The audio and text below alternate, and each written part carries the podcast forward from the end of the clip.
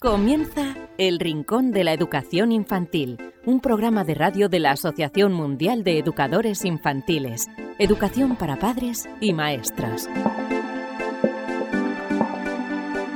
Hola a todos queridísimos amigos y seguidores del Rincón de la Educación Infantil, bienvenidos un día más a vuestro programa en el que nos dirigimos tanto a padres como maestros. Os intentamos dar consejos y pautas para la educación de los más pequeños. Bienvenidos a este programa número 189 en el que os vamos a hablar de una bonita iniciativa llamada eh, Adopta un Maestro. Es una iniciativa que nació con el confinamiento pero eh, ha perdurado en el, tiempo y ha llegado a, a, convertirse en una asociación sin ánimo de lucro que sigue creciendo pues más allá de este encierro en el que hemos eh, estado sumidos y en el que poco a poco estamos ya todos saliendo en España, en otros países de Sudamérica, pues estáis pasando también momentos complicados como los hemos pasado aquí en, España.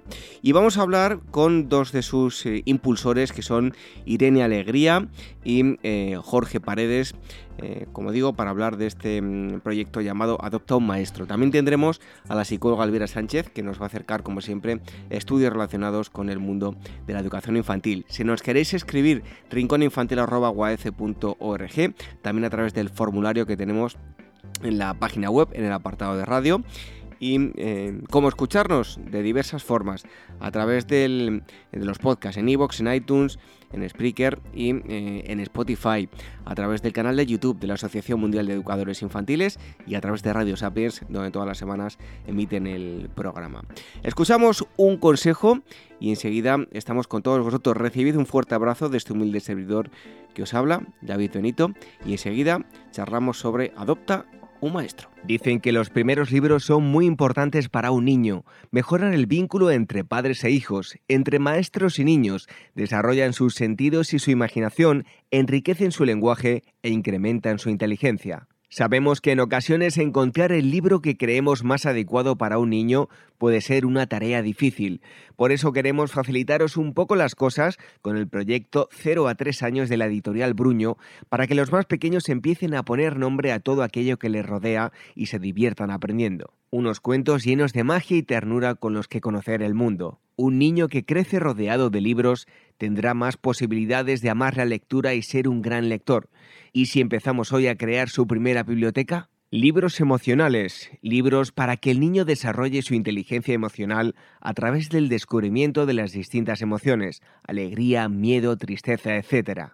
Libros manipulativos. En esta colección, padres y educadores encontrarán libros para incitar al niño al movimiento de sus manos y desarrollar su psicomotricidad, libros con piezas móviles que giran sobre sí mismas, libros con lengüetas, pop-ups, etc libros para desarrollar el lenguaje, cuentos para que los padres lean a los niños y para que desarrollen su lenguaje, aumenten su vocabulario y puedan conocer las principales emociones y rutinas. Libros sensoriales. En esta colección, padres y educadores encontrarán diversos libros para desarrollar los principales aspectos de las capacidades sensoriales de los niños, identificación de colores, texturas, etc.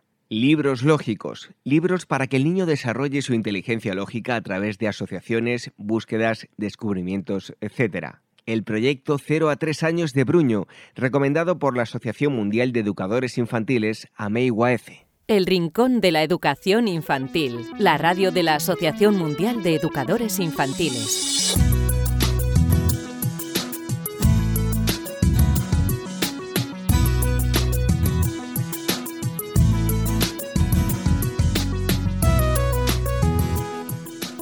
Hoy en el Rincón de la Educación Infantil tenemos con nosotros a eh, no una, que habitualmente se entrevista con el experto, hoy va a ser entrevista con, los expertos, porque tenemos a dos invitados para eh, hablarnos de una bonita iniciativa que se llama Adopta un Maestro. Todo esto nació, ahora lo veremos, pero eh, tiene que ver cuando se inicia el confinamiento. Pero ahora vamos, nos lo van a explicar con, con más detalle estos, estos dos invitados. Irene Alegría, ella es maestra de educación primaria em, e inglés en, Valencia, y Jorge Paredes, que es maestro de educación eh, primaria e infantil con las especialidades en educación física y pedagogía terapéutica. En esas dos pinceladas que hemos destacado porque tienen un, un amplio eh, currículum los dos invitados. Irene y Jorge, muchísimas gracias por estar aquí con nosotros en el Rincón de la Educación Infantil. Gracias, a ti por invitarnos. Sí. Lo primero de todo, adopta un maestro. Ya he avanzado yo algo, pero bueno, explicarnos cómo surge esta iniciativa. Bueno, pues a ver, eh, Irene al principio del confinamiento nos propone a un grupo de maestros y maestras que somos de infantil, primaria y secundaria, que muchos de nosotros ya nos conocíamos y algunos de ya éramos amigos y amigas, pues el juntarnos con el objetivo, pues bueno, de revertir esas situaciones de aburrimiento, rutina y agobio en las que se estaba generando en esos momentos entre el alumnado en sus hogares en situaciones, pues bueno, de aprendizaje, pero siempre a través de la diversión y del afecto. Entonces, empezamos con retos, siendo un sueño que no sabíamos a dónde iba a llegar, que poco a poco estamos viendo que se está convirtiendo en una realidad, ¿no? En la creación de una web que es adoptaunmaestro.com y por eso podríamos decir que igual que Freire, Educar necesita de esa parte de formación que todo docente la estamos realizando para adaptarnos a esta nueva, a esta nueva situación, como también esa parte de sueños y utopía. Y nosotros estamos viendo florecer, pues eso, nuestro sueño, como he dicho anteriormente, pues eso, con la web, ofreciendo ayuda a profesores, familias, alumnados, ya que somos conscientes que nuestro alumnado es del siglo XXI, se motiva y aprende de otra manera y debemos romper con esas metodologías del siglo XX y siglo XIX que aún seguimos utilizando y no conectan con sus capacidades, intereses, motivaciones y necesidades. En definitiva, creo que todo esto nos debe de ayudar para fortalecer las relaciones, no solo únicamente con alumnado, sino también con las familias, acompañándoles y para eso usar el plural, para que todos y todas debemos de perseguir los mismos objetivos. Yo creo que eso es, fue el inicio en el que Irene nos embarcó en esta, esta gran ilusión y este gran proyecto que llevamos a cabo. Bueno, con el inicio de la cuarentena surgieron eh, muchos movimientos, no solo de eh, educación infantil, sino a nivel cultural. En fin, unos van a, morir en el con, cuando se acabe el estado de alarma, incluso algunos pues habrán eh, muerto ya, otros van a continuar. Em, ¿Qué es lo que ha pasado con vosotros? Imagino que estaréis sorprendidos, ¿no? Empezasteis siendo 19 maestros y ahora la, cosa ha crecido sustancialmente, ¿no? Pues sí, empezamos, bueno, pues como ha comentado un poco Jorge, eh, surge al principio del confinamiento en el que vemos que que se estaban mandando actividades muy de libro, libreta, fichas, ¿no? muy de manera tradicional y justamente los maestros que estamos en este movimiento, el libro lo utilizamos como un recurso, pero somos bastante innovadores y utilizamos otro, otro tipo de metodologías. Entonces hablé con ellos y les dije, yo no creo que sea momento de estar libro, libreta y que los padres hagan nuestro trabajo porque no, o sea, no, no, los maestros somos nosotros, ¿no? Ya teníamos bastante con, que estuvieran encerrados en casa y que les hubieran robado la libertad como para encima eh, esto.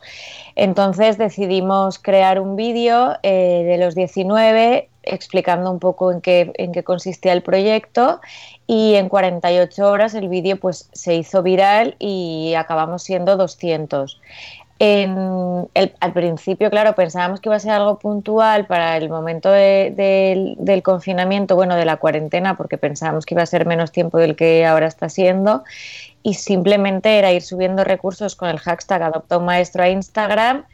Y a día de hoy, que hace dos meses que empezamos, llevamos más de 2.500 recursos subidos de gente que colabora con nosotros somos más de 300 docentes y la verdad es que estamos súper ilusionados con haber llegado a, tantísimas familias y, por ende a los niños, ¿no? Si hemos llegado a sus familias y además se han, se han involucrado de una manera activa, nos parece algo, nos parece algo buenísimo y mm. queremos continuar con esto. Bueno, em, ¿en qué se basa vuestra metodología? Contadnos. Jorge, ¿quieres contar o...? Bueno, a ver, eh, nuestra metodología, tal y como ha dicho Irene, lo que buscamos es una metodología que el alumno se sienta atraído. Es decir, a la vez también de poder ofrecerles recursos diferentes a las familias de lo que es el día a día que nos encontramos. Entonces, al final, yo creo que es generar eh, esa magia, ¿no? Entre que el alumnado deba de seguir aprendiendo, pero de una manera diferente. Entonces, como ha comentado Irene, empezamos con un vídeo, no sabíamos a qué iba a llegar a esto, empezamos con retos y vimos que poco a poco, pues, familias se iban eh, apuntando con nosotros, ¿no? Y íbamos llegando a ellos. Y poquito a poco vimos como multitud de maestros ofrecían sus recursos. Y entonces pues todo eso eh, ha llegado a lo que es crear la, web y bueno, pues podemos entrar y podéis ver recursos tanto de infantil como de primaria, como de secundaria. Y es un poquito, pues eso, el ofrecerles esa ayuda y siempre con la idea de que esta, hemos llegado a crearse una asociación para seguir ofreciendo en todo momento nuestra ayuda, nuestros recursos y siempre como si se ve desde la parte abierta, es decir, estamos abiertos a cualquier ofrecimiento de cualquier persona, a cualquier maestro o maestra que quiera participar con nosotros. Entonces esa es la idea que tenemos. Bueno. Sí, trabajamos mucho, pues eso, a través del juego, involucrar mucho a la familia eh, en el proceso de enseñanza-aprendizaje de, de, sus hijos, porque todos los que estamos ahí pensamos que la familia es un pilar fundamental en la educación de sus hijos. Lógicamente, nosotros podemos tenerlos uno o dos años en el aula, pero ellos lo van a tener toda la vida. Entonces no concebimos la educación sin meter a los padres dentro de la escuela. Eh, pensamos que es súper positivo y queremos demostrar o que, que, la gente no tenga ese miedo a que los padres entren al aula. Eh, este movimiento, pues como los papis y o sea, como las familias se han metido mucho en la educación de, de sus hijos, es como que han hemos visto que han abierto un poco la mirada, ¿no? A, bueno, pues puedo entrar a la clase o puedo acompañarlo y a lo mejor algunos que eran más reticentes decir, pues sí, le voy a acompañar porque realmente ha sido lo que, lo que ha hecho que mi hijo, lo que hace que mi hijo tenga más confianza en mí y las, las relaciones familiares se han fortalecido en, en casi todos los casos. Es cierto que empezamos con retos, Empezamos con un reto de una cometa, aunque entre medios hicimos uno de, alimentación saludable y deporte que lanzó Jorge, que era, en menos tiempo y la verdad, o sea, que dimos muy pocos días para mandarlo, tuvimos súper buena acogida el de la cometa, que sí que tenían que hacer una cometa desde casa con los materiales que tuviesen y volarla pues en, la cocina, en el salón, en la habitación y mandarnos una foto y reunimos más de 300 cometas en menos de 10 días y ya podéis ver el vídeo que, bueno, hicimos un vídeo con todas las fotos que nos habían mandado, que dura unos 16 minutos, de, de toda la gente que había participado. Entonces, la unión familiar y el agradecimiento de las familias es lo que, hemos, lo que más hemos valorado. De, hemos pasado un rato con nuestros hijos y hemos visto que tienen talentos que no sabíamos que tenían. Ha sido un poco eso. Y entonces, David, solo eh, después también nos hemos ido reinventando, ¿no? Es decir, uno de los vídeos y de los retos que llegamos a hacer cuando vimos la realidad en la que nos estábamos encontrando este confinamiento fue el del stop al maltrato infantil. Es decir, encontramos la noticia que en ese tiempo se estaba aumentando ese maltrato y entonces nos juntamos y enseguida dijimos, tenemos que hacer algo. Entonces, pues poquito a poco nos hemos ido reinventando, viendo las necesidades de la sociedad y poquito a poco intentando ofrecer nuestro granito de arena. Bueno, precisamente habláis de, reinventarse, ¿no? ¿En qué momento? Porque como hemos dicho, empieza, eh, me imagino que sin saber eh, eh, pues el resultado que iba a tener eh, a raíz del, confinamiento, pero eh, ¿cuándo veis que decidís formar una asociación sin ánimo de lucro? ¿Empieza a crecer la cosa? ¿Cómo lo, cómo lo hicisteis? Pues a ver, eh, fue un poco todo sobre la marcha. Al principio pensábamos, pues eso, ofrecer nuestros recursos, ayudar a las familias, nos escribían correos electrónicos o, contactaban con nosotros a través de nuestros perfiles personales de Facebook o de Instagram. Y claro, al final decidimos hacer un correo para, porque lo que queríamos era ayudar a las familias, o sea, no, no buscábamos tampoco más, más, más popularidad o, bueno, más visibilidad personal. Y, poco a poco eh, hubo tanto furor, también salimos en un montón de, medios de comunicación, tanto de televisión como prensa, Y, claro, dijimos, Jolín, estamos pidiendo datos, bueno, que nos cedan los datos personales de los niños, bueno, pues todas estas cosas que hay que hacer legales, e imágenes, sesión de imágenes y tal, y vimos que estábamos ayudando tanto y que muchos maestros también se unían al movimiento con, con la inquietud de, Jolín, me encuentro con vosotros como si fuerais mi familia, porque yo trabajo igual y es difícil encontrar a personas que trabajen con este tipo de metodologías y, decidimos pues eso, poner nuestro granito de arena económico y formarnos en una asociación sin ánimo de lucro para poder llegar a más gente y poder pedir pues las ayudas que necesitemos a nivel nacional y, poder llegar a más familias. Claro, esto es poco a poco, de momento estamos así, pero queremos ir creciendo, seguiremos siendo sin ánimo de lucro y nosotros no, no ganaremos dinero de ello porque lo hacemos desde, desde la solidaridad y la generosidad absoluta, pero si podemos conseguir ayudas que, que nos puedan ayudar a nosotros para poder ayudar, valga la redundancia, a más personas, pues nosotros todo, todo lo que sea positivo para la asociación lo recibimos encantado. Sabemos que también hay personas que, que, los recursos que tienen digitales o no son, no son todo el mundo igual y, hay que esa desigualdad hay que, hay que un poco igualarla. Entonces estamos abiertos un poco a todo y para ello pues necesitábamos pues tener una asociación o un tipo de empresa que nos avalara. No me lo iban a dar a mí como Irene Alegría o a Jorge Paredes como Jorge Paredes. Entonces, como queremos que todo sea transparente y queremos que todo sea de la manera más legal posible, bueno, de la manera legal, claro, pues dijimos, hacemos esto y así es transparente para todos, creamos unos estatutos y, queda, y queda constituida una asociación en la que no en la que la gente pues pueda tener más confianza. No es lo mismo que yo pida dinero como Irene Alegría que que pida dinero ahora tenemos un reto que termina mañana de un libro solidario no que hay que comprarlo bueno, la descarga es en PDF y cuesta un euro. No es lo mismo que lo pida yo a que haya detrás una asociación y que se diga que ese dinero se va a donar a Yo Me Corono, que lucha, bueno, está buscando una vacuna contra el coronavirus, tal. Entonces, pues creo que aportaba más confianza a las familias y a los docentes que, requerían de nuestros servicios. Ya nos habéis eh, contado, ¿no? Algunos eh, vídeos que habéis lanzado, pero bueno, en líneas generales y ampliando un poco esa pregunta, ¿no? ¿Qué vídeos se han lanzado y qué aceptación están teniendo? Pues el primero que hicimos, si no me equivoco, fue el de la cometa. Sí, mezclamos el tuyo ahí, sí. Sí, fue el de la cometa en el que eh, lanzábamos diferentes mensajes de ánimo y relacionados con la educación, en la que ya muchos maestros nos, nos pidieron colaborar. Mm. Junto con ese vídeo, entre medias, estuvo también el de el deporte y alimentación, esa vida saludable. Y a partir de ahí tuvimos el del stop al maltrato infantil y también el relacionado con, los libros. Es decir, pero en todo momento abiertos para que familias pudieran participar, más profesorado pudiera participar. Es decir, la idea siempre ha sido desde todo momento ser abiertos desde desde el punto de vista de eso, de que somos apasionados por nuestro trabajo, por la educación, por la infancia y creemos que en esa unión entre todos y todas se puede llevar a conseguir.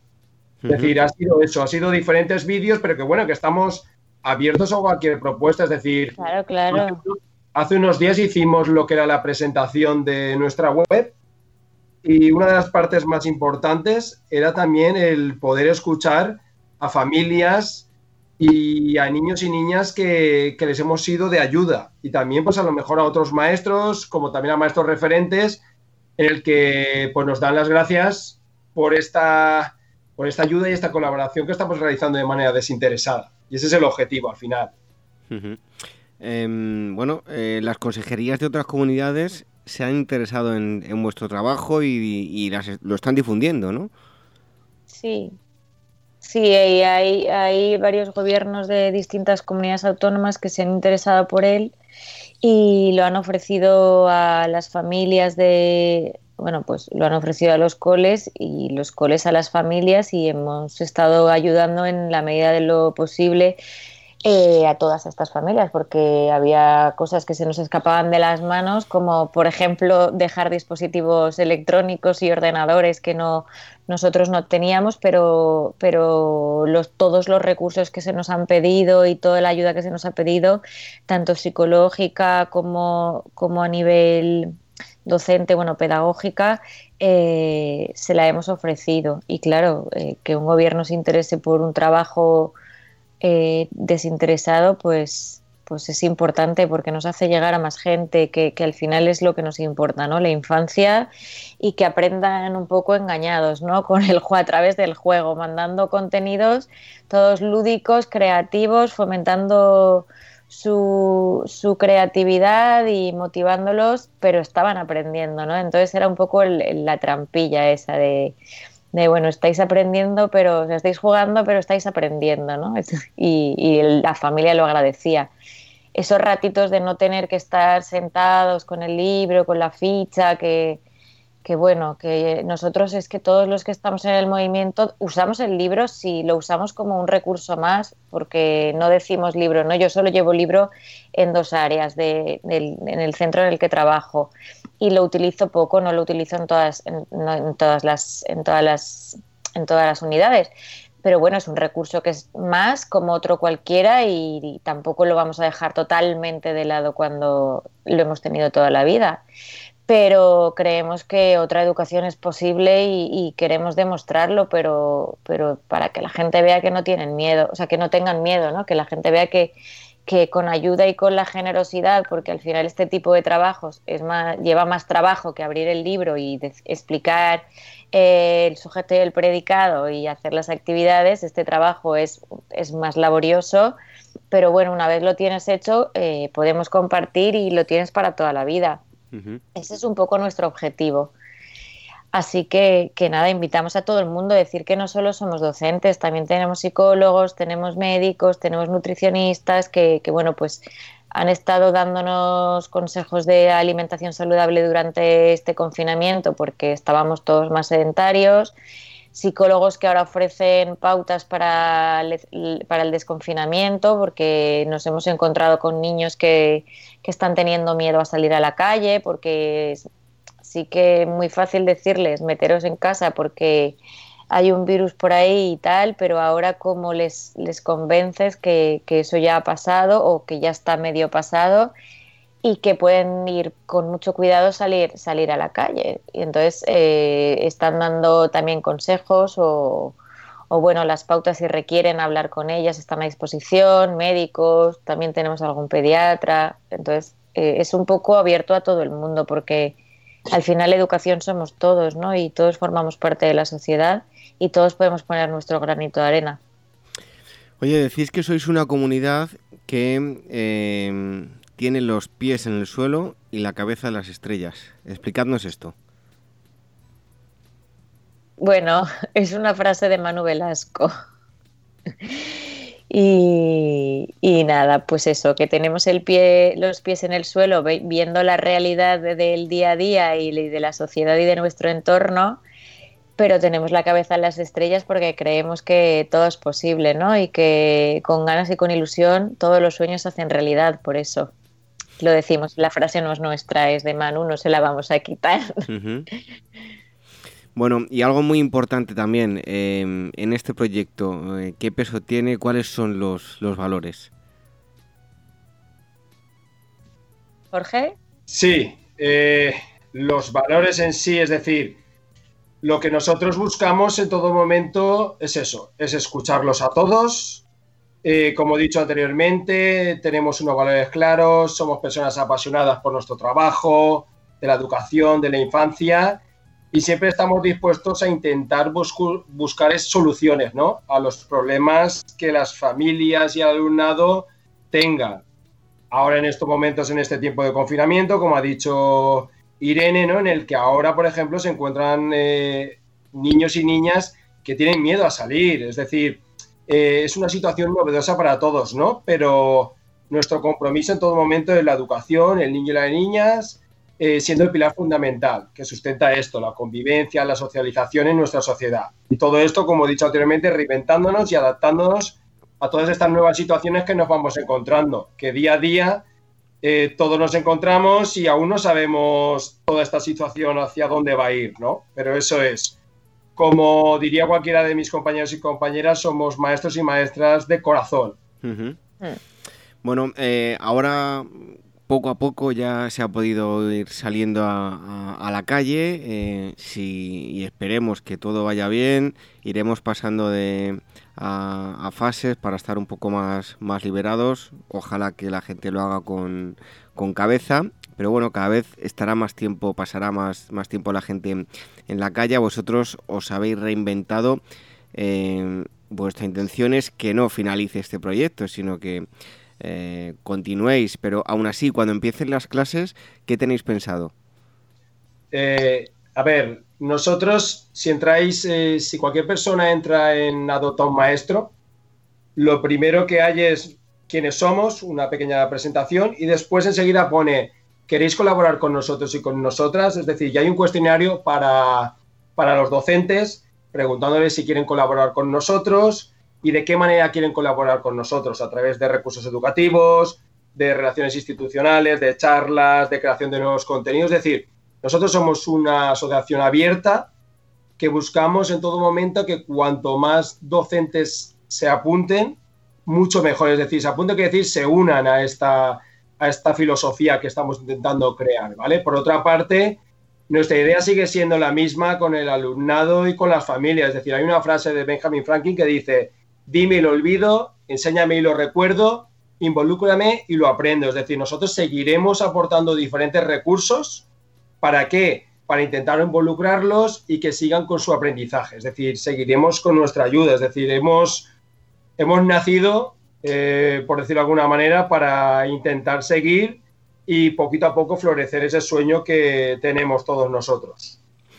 Sí, Oye, para concluir, os quería preguntar eh, por algo que, bueno, llevamos hablando eh, durante varios programas. ¿Cómo veis el futuro de la educación, eh, sobre todo infantil? Porque mm, aplicar unas medidas como las que requiere la, pandemia pues son muy complicadas, sobre todo en, en infantil, aunque en otras etapas pues tampoco va a ser fácil, ¿no? Pero ¿cómo veis la educación, repito, eh, sobre todo en infantil, pero también eh, en ciclos superiores, a corto y largo plazo, con las medidas que se van a tener que tomar eh, con respecto al, coronavirus? Bueno, lo primero es una pregunta de trivial porque nadie sabemos la, la respuesta correcta, ¿no?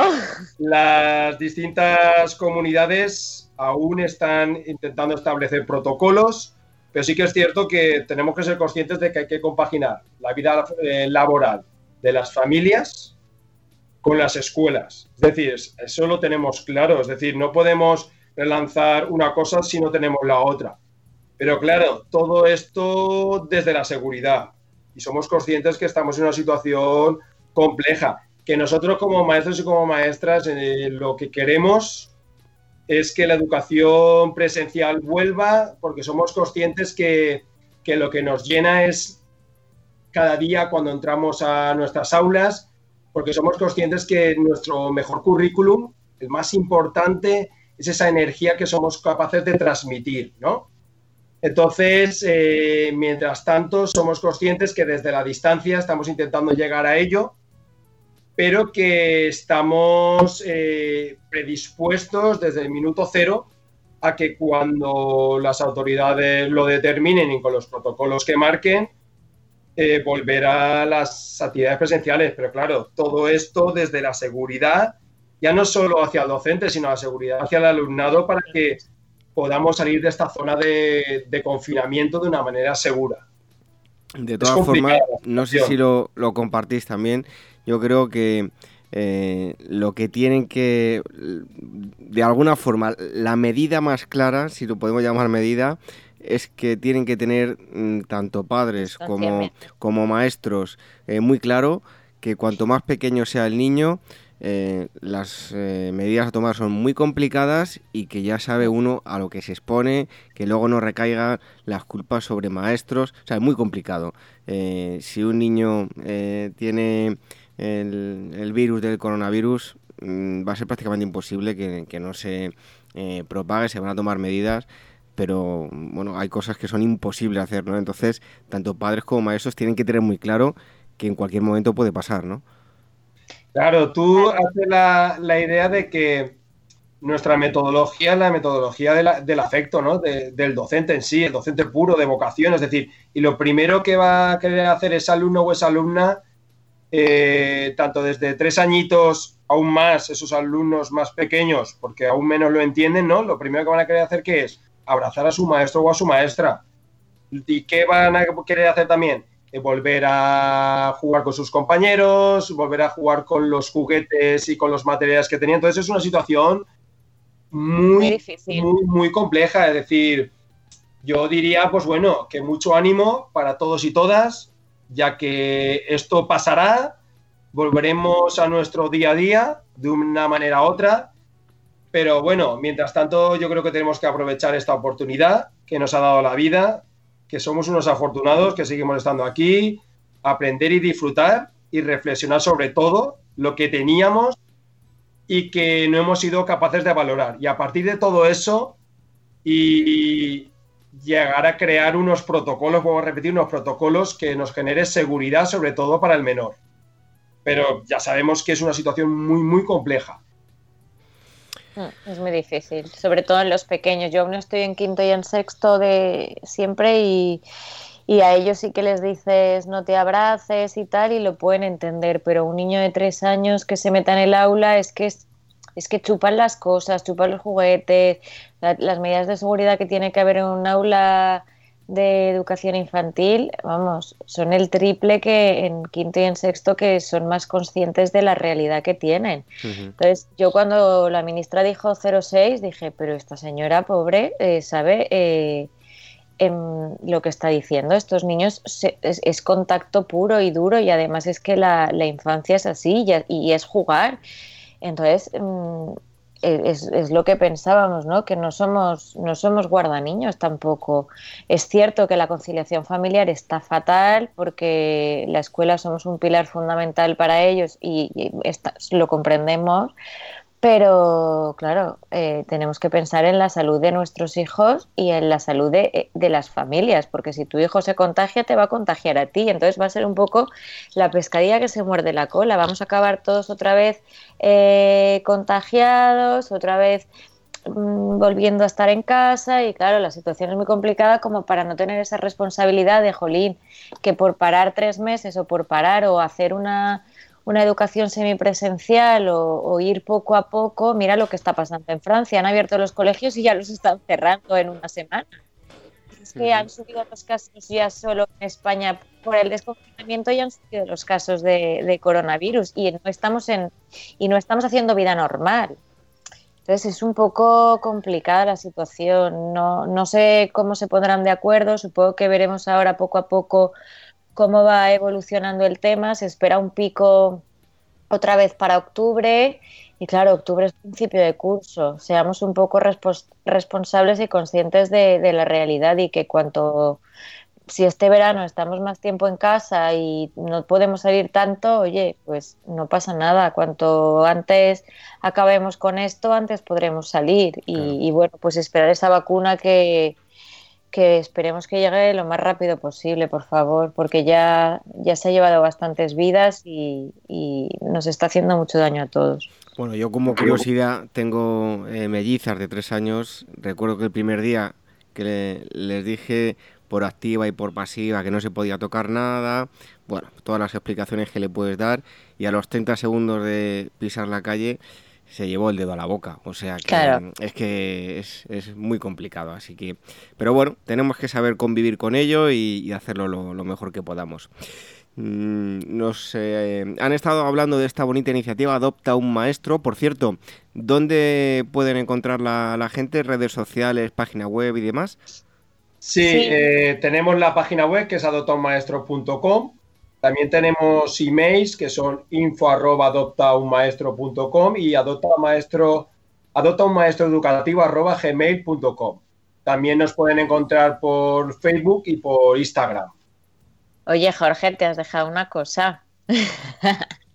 tenemos una app también, una app que os la podéis descargar para tanto para iOS como para Android y bueno, móvil y tablet y, nada, igual es más cómodo trabajar a través de la app de Adopta un Maestro, que bueno, la podéis descargar de manera gratuita y podéis encontrar pues pues los mismos recursos que, que tenemos en la web, pero bueno, a veces es más fácil jugar desde la tablet o es más cómodo o estás en la calle. Entonces, quizá, eh, bueno, la app pensamos que es un buen recurso tenerlo ahí. Bueno, pues Adoptoma es una bonita iniciativa, esperamos que, siga creciendo. Eh, han estado con nosotros eh, dos de sus impulsores, Irene Alegría y Jorge Paredes. Muchísimas gracias a los dos por haber estado aquí en el Rincón de la Educación Infantil y os esperamos aquí pronto para seguir hablando de educación infantil. Gracias a ti, cuando queráis, podéis contar con nosotros. Eh, gracias a vosotros y a vosotras porque siempre estáis eh, ayudándonos en todo lo que nos hace falta. O sea que gracias. Un fuerte abrazo y hasta pronto. Gracias. Hasta luego. Chao.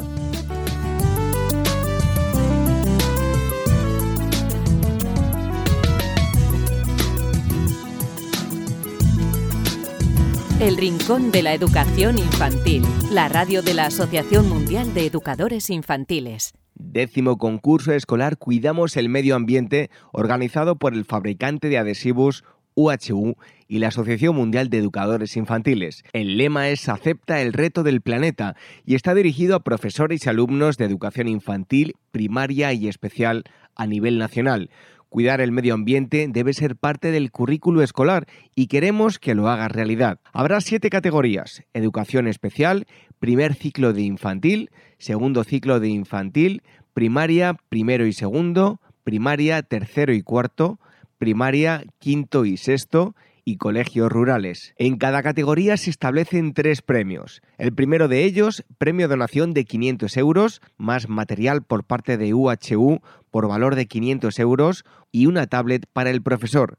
Segundo premio, premio donación de 500 euros, material de UHU por valor de 500 euros, más la Action Camera Swiss Peak para el profesor. Y el tercer premio, una donación de 500 euros, material de UHU por valor de 500 euros y un disco duro externo de 2 terabytes para el profesor. El 14 de febrero es la fecha límite de inscripción en el concurso. Los trabajos podrán ser enviados hasta el 15 de mayo. La entrega de premios tendrá lugar el 5 de junio. Toda la información en la siguiente web concursomedioambiente.com.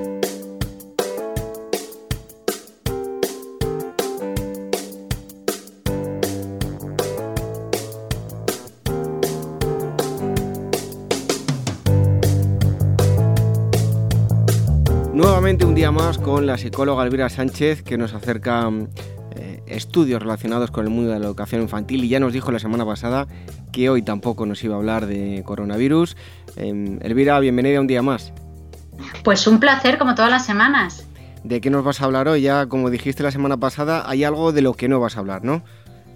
Mira, no voy a hablar de COVID-19, ni de coronavirus, ni de desescalada, ni de crisis económica, ni de ratios por aula, ni de desinfectantes. No, hoy mira, hoy te traigo, os traigo cuentos y leyendas, porque os voy a hablar de la historia que hay detrás de la frase esa de los bebés los trae la cigüeña de París.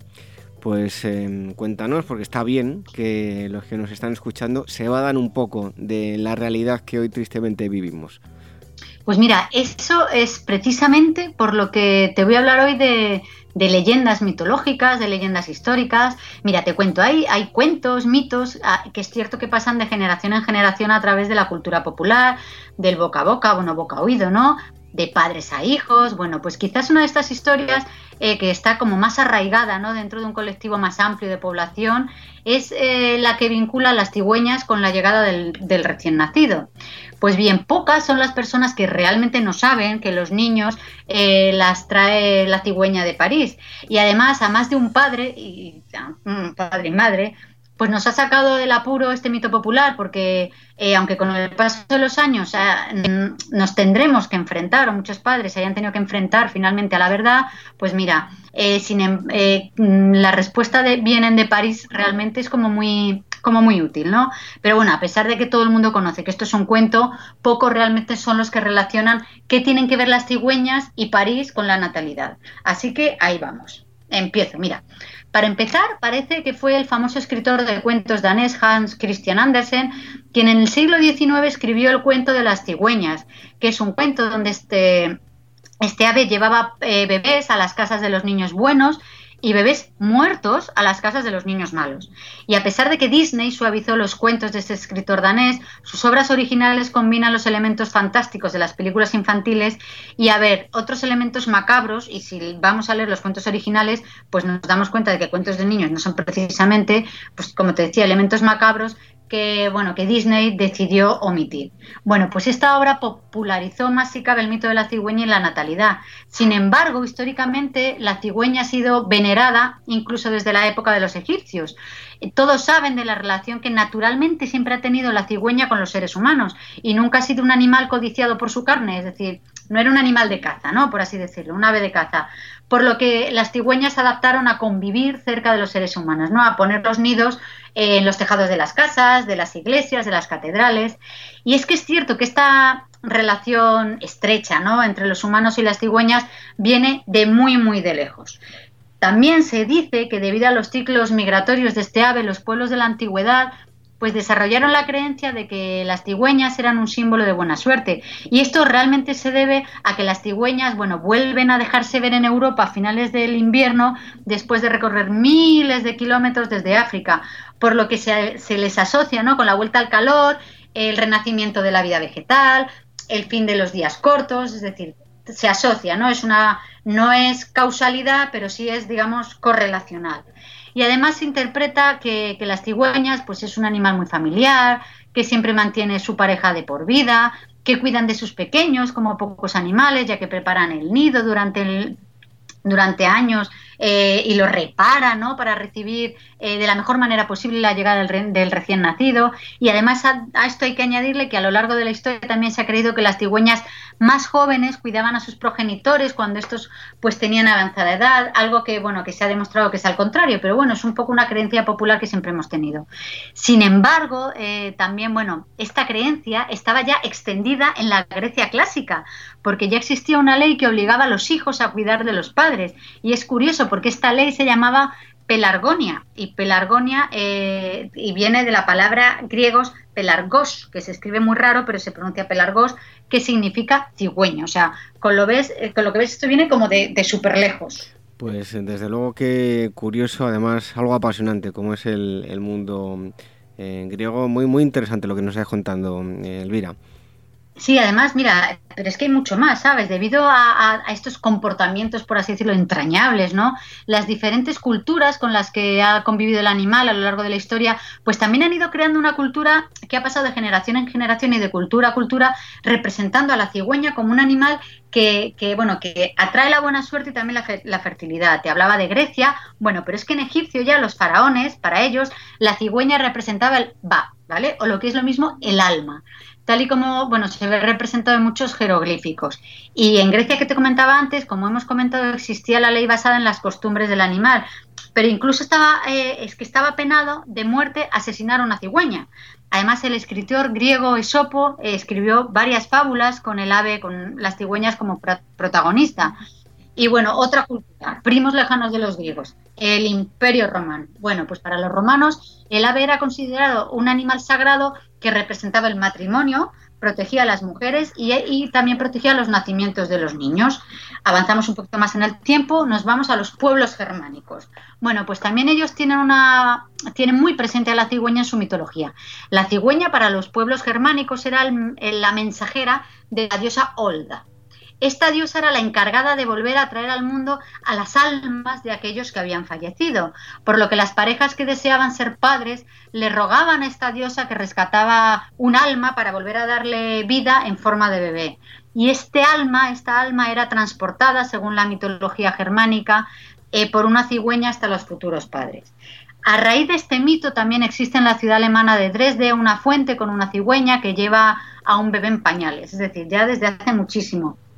En este caso desde el siglo XV, conocen esta fuente en la ciudad de Dresde como la fuente de la vida, ya que bueno, existía la creencia que beber agua de esta fuente hacía como más sencillo ¿no? a las mujeres eh, eh, quedarse embarazadas, incluso a las mujeres que se decía que eran estériles. Bueno, pues también según la tradición en la Edad Media, como ves, bueno, estamos hablando de egipcios, de Grecia, de Roma, de pueblos germánicos, bueno, en la Edad Media se creía que las almas de los bebés no natos se quedaban descansando en los humedales, que es el hábitat natural de estos animales, algo que, aumentó, ¿no? Más si cabe la relación entre las cigüeñas y los bebés. Pero Elvira, entonces, ¿lo de París de, dónde viene? Ya, bueno, sí, a ver, ya es hora de que responda, de que me centre, ¿no? En, en París.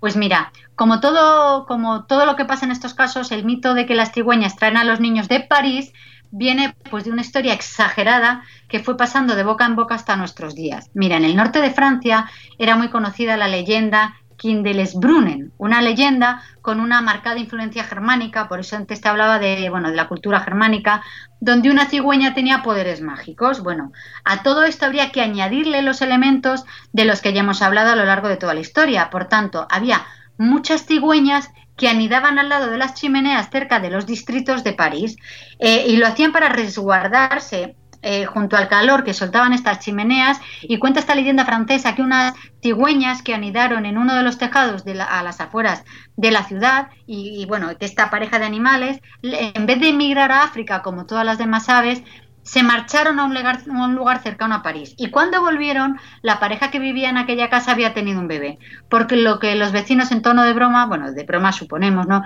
Comenzaron a decir que el bebé había sido llevado por las cigüeñas. Y de ahí, como si se tratase, hoy en la actualidad sería un tuit eh, virtual, antiguamente era bueno pues una historia que se contaba de boca en boca. Este suceso fue corriendo como la pólvora eh, de boca en boca de país en, de país en país y se sigue utilizando para resolver la pregunta más difícil, pues a, bueno, una de las preguntas más difíciles a las que se puede enfrentar un padre o una madre. Pues sí, sin duda las preguntas, mm, una de las más complicadas. Yo no sé, Elvira, si a tu hija eh, mayor ya le ha picado la curiosidad y te ha preguntado sobre esto. Pues mira, cada vez que me pregunto yo no le digo que las cigüeñas vienen de París, porque es obvio que la historia se cae por su propio peso. Pero, pero bueno, yo cuando me lo pregunta, pues trato de cambiar de tema, porque es verdad que, a ver, los niños tienen que estar preparados para escuchar la, la, respuesta de la manera más natural posible, todo hay que decirlo. Pero bueno, es que también los padres, pues tenemos que estar preparados para explicárselo. Exactamente. Y más los, yo creo que más los padres con, con las niñas, que se les hace más complicado el, el, el asunto. Mm. Así que, bueno, pues eh, hoy, como ya os dijimos, os hemos traído algo diferente al coronavirus que nos ha acercado la psicóloga Elvira Sánchez. Elvira, muchas gracias. Hasta el próximo día. Pues aquí estaré como todas las semanas.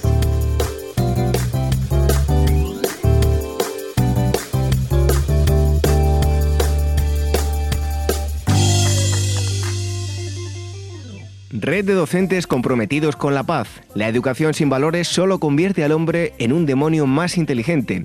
Por ello, AMEIUAF ha puesto en marcha este proyecto. Un docente comprometido con la paz es un profesional de la educación infantil o primaria que sabe y cree que la docencia es la tarea que más puede transformar la sociedad y que quiere conseguir un mundo mejor, más justo, más equitativo, más amable y en consecuencia más feliz. Apúntate y forma parte de la red de docentes comprometidos con la paz. Es gratis y solo tiene ventajas. Visita la siguiente web uaece.org barra docentes comprometidos. Como dijo Nelson Mandela, la educación es el arma más poderosa que puedes usar para cambiar el mundo. Red de docentes comprometidos con la paz. El Rincón de la Educación Infantil, la radio de la Asociación Mundial de Educadores Infantiles.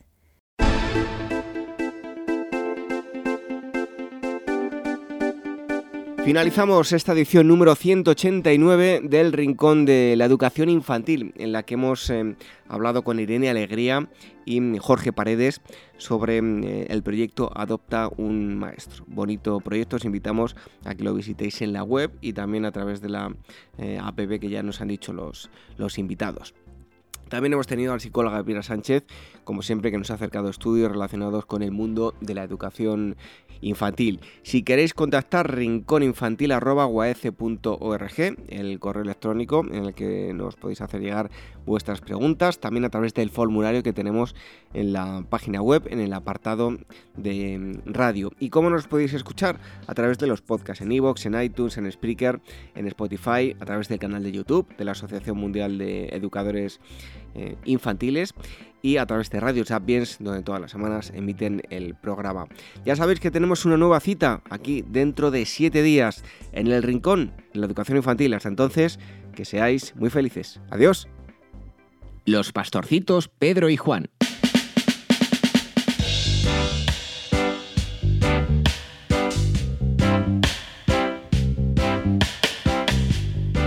En un lejano pueblo muy lindo por el verdor de sus plantas y el colorido de sus bellos jardines, con casitas todas pintadas de blanco y hermosos prados donde pastaban ovejas tan blancas como la leche, allí vivían dos niños conocidos como los pastorcitos Pedro y Juan.